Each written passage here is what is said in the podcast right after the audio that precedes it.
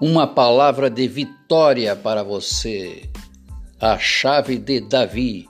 Apocalipse 3, versículo 7.